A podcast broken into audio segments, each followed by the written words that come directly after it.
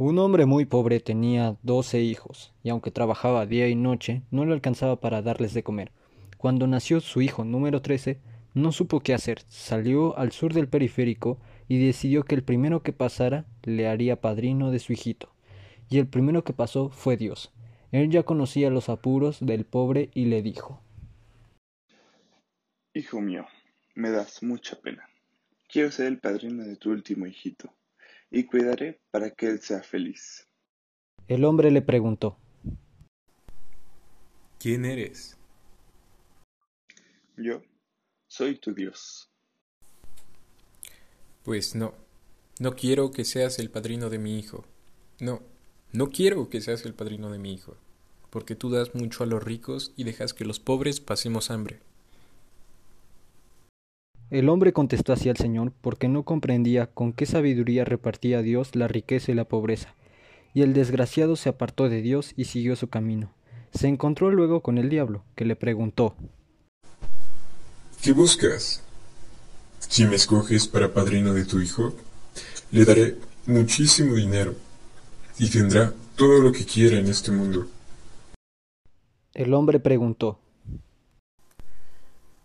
¿Quién eres tú? ¿Yo? Yo soy el demonio. No, no, no, no. No quiero que seas el padrino de mi hijo. Eres malo y siempre engañas a los hombres. Siguió andando y se encontró con la muerte, que estaba flaco y en los huesos. Y la muerte le dijo Quiero ser el padrino de tu hijo. ¿Quién eres? Soy la muerte que hace iguales a todos los hombres.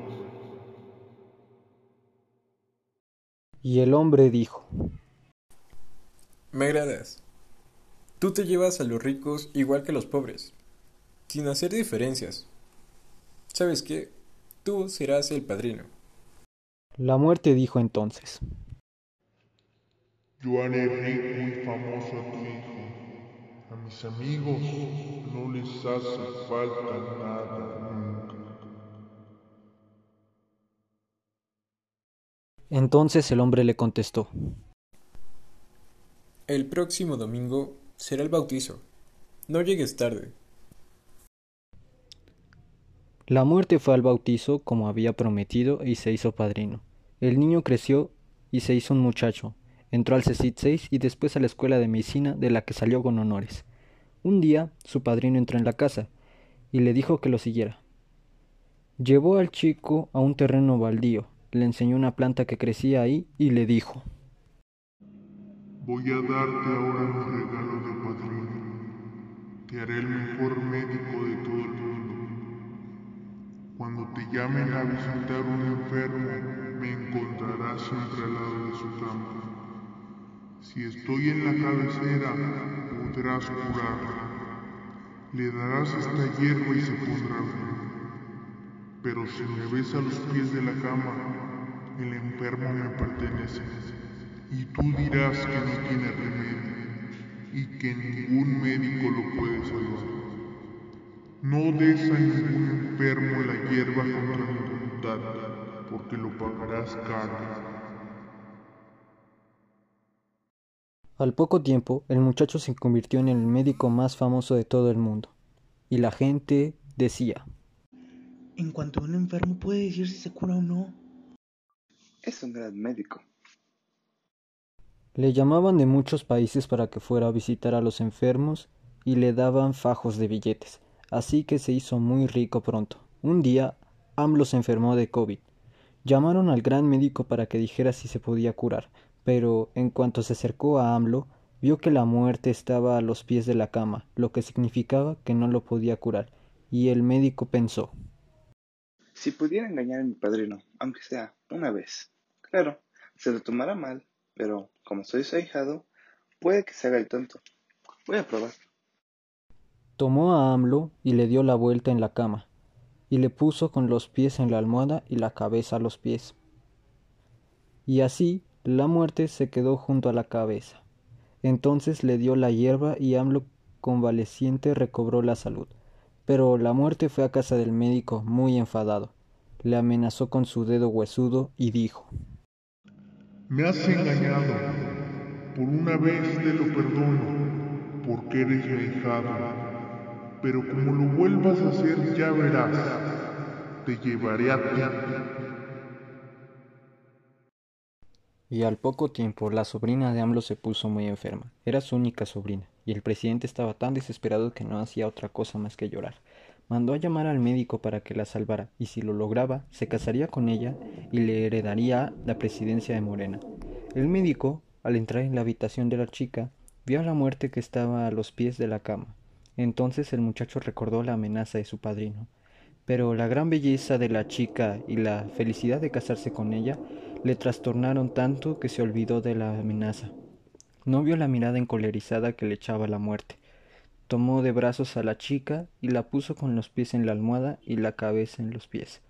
Le dio la gran hierba mágica y al poco rato la cara de la chica se animó y empezó a mejorar. Y la muerte, furioso porque le había engañado otra vez, fue a grandes zancadas hasta la casa del médico y le dijo Se acabó. Ahora te llevaré a ti.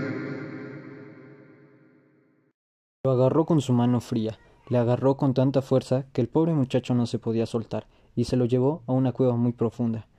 Y el médico vio en la cueva miles y miles de luces, filas de velas que no se acababan nunca. Unas velas eran grandes y otras medianas y otras pequeñas. Y a cada segundo unas se apagaban y otras se encendían. Era como si las luciérnagas estuvieran brincando. La muerte le dijo Mira, esas velas que ves son las vidas de los hombres. Las grandes son las de los niños. Las medianas son las vidas de los adultos. Y las pequeñas de los ancianos. Pero hay también niños y jóvenes que no quieren más que una velita pequeña. Dime, ¿cuál es la mía? dijo el médico, pensando que era todavía una vela bien grande, y la muerte le enseñó una pequeña vela, casi consumida. Ahí la tienes. Ay, padrino, padrino mío, enciéndeme una luz nueva, por favor, hazlo por mí. Mira, que todavía no he disfrutado de la vida, que me van a ser presidente de Morena y que me voy a casar con la sobrina de AMLO. No puedo. No puedo encender una luz mientras no se haya apagado la otra. Pues enciende una vela nueva con la que se está apagando. La muerte hizo como si fuera a obedecer. Llevó una vela nueva y larga, pero como quería vengarse, tomó la vela y se la arrojó en la cabeza mientras le gritaba. Te llamabas. El muchacho cayó al suelo inconsciente, y al despertar se dio cuenta de que todo había sido un sueño, y que se encontraba en la clase Expresión Oral y Escrita 2, en el CECIT 6, mientras el profesor Daniel le preguntaba por qué no tenía la cámara prendida. Fin. Y es así como termina esta peculiar historia. No se pierdan el próximo episodio de esta su radionovela, Historias en 5 minutos.